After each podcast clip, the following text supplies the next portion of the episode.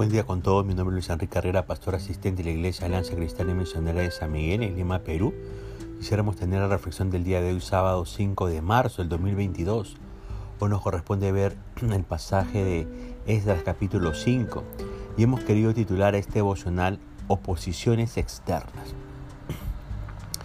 Luego de 15 largos años, sí, entre el capítulo de ayer y hoy, Pasaron 15 años. Nos preguntamos, ¿qué hacen los líderes del pueblo de Israel según el versículo 2 de este capítulo 5 de Esdras? Wow, dice que se activan nuevamente y retoman los trabajos de reedificación del templo. Increíble. Pero ¿por qué? ¿Por qué vuelven a reedificar la casa de Dios después de 15 largos años? ¿Qué fue lo que sucedió? ¿Estaban muy aburridos y no tenían nada mejor para hacer?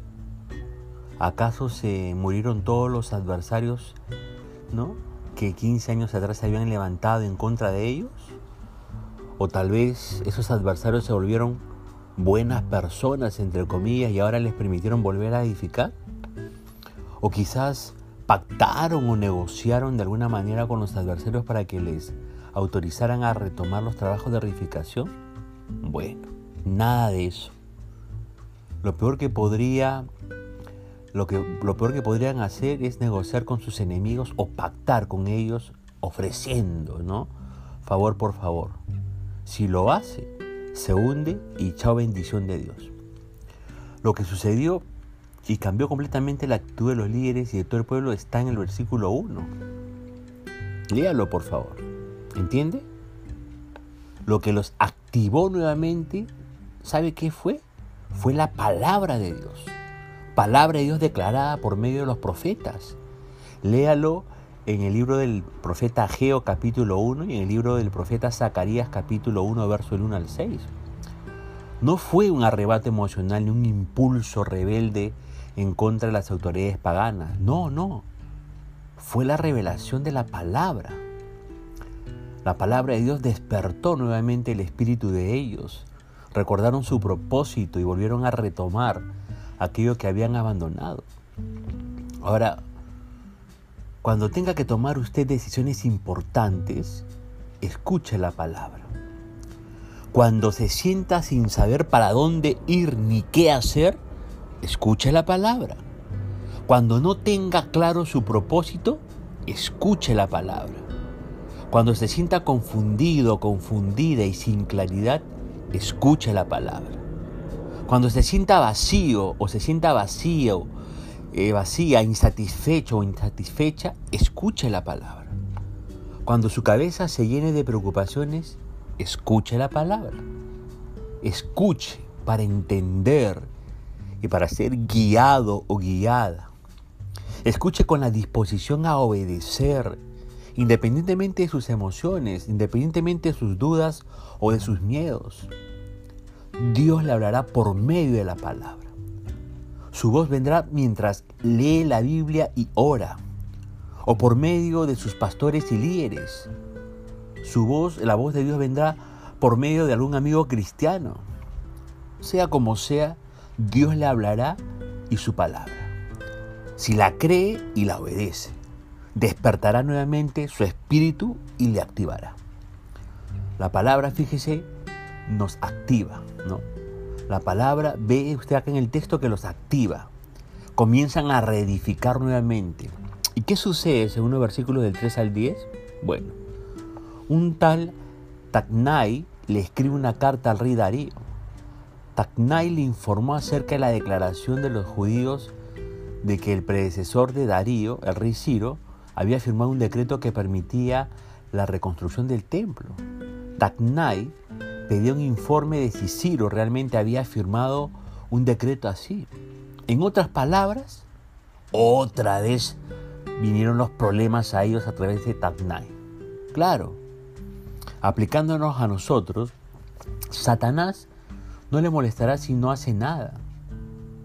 Satanás eh, no le molestará si vive pasivo, indiferente a Dios, haciendo lo suyo, entre comillas, acomodándose a la mayoría, cediendo a sus presiones, pensando y hablando como todos lo hacen.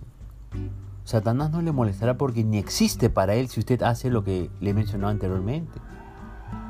Si está a favor del aborto o en contra, pero totalmente silenciado, si no le molesta, entre comillas, el poliamor, si decide callarse ante el avance perverso del movimiento LGTBIQ, se asiste a las, entre comillas, fiestas de sus amigos y justifica el exceso de alcohol, stripper y bailes zarpados, si no se involucra demasiado con los programas y ministerios de su iglesia y es solo un asistente dominguero, si para usted tener sexo con cualquier persona que no sea su cónyuge no tiene nada de malo, Satanás no le molestará, no existe para él. Pero cuando se activa, cuando se decide vivir de acuerdo a los valores de Dios, cuando se opone a la corriente sociocultural y a los valores sin Dios de esta sociedad, cuando se compromete a full con el Señor, cuando elige la santidad, cuando lo busca, lo ama y lo adora por encima de los demás, cuando se decide a edificar su altar y a mantener su intimidad con Dios, cuando rechaza invitaciones o propuestas, entre comillas, que no le edificarán, ni bendicirán, ni le ayudarán a ser una mejor persona, cuando se rodea de amigos sanos y decide honrar a Dios con cada decisión que tome, entonces Satanás se pondrá como loco y tendrá oposición de sus adversarios. Se acaba de convertir en alguien muy peligroso para el infierno. ¿No quiere eso? ¿Convertirse en alguien peligroso para el infierno? Ante la nueva oposición, ¿cómo actúan los líderes? Según los versículos del 11 al 17. Mire, ¿recuerda cómo habían reaccionado la primera vez hace 15 años atrás? ¿Recuerda? Estos líderes se dieron por vencidos y abandonaron todo. Pero ahora utilizan una estrategia diferente. En vez de silenciarse y ser calladitos cada uno para su casa, se levantan, hablan y defienden sus convicciones, defienden sus valores y propósito. No se callan más. Ahora, en esta época de oposiciones, los hijos de Dios no nos callamos más. Nos levantaremos, hablaremos y nos tendrán que escuchar. Esa es la actitud que tiene que tener todo hijo de Dios ante la oposición externa que se pueda venir a nuestras propias vidas. Recuérdelo por favor.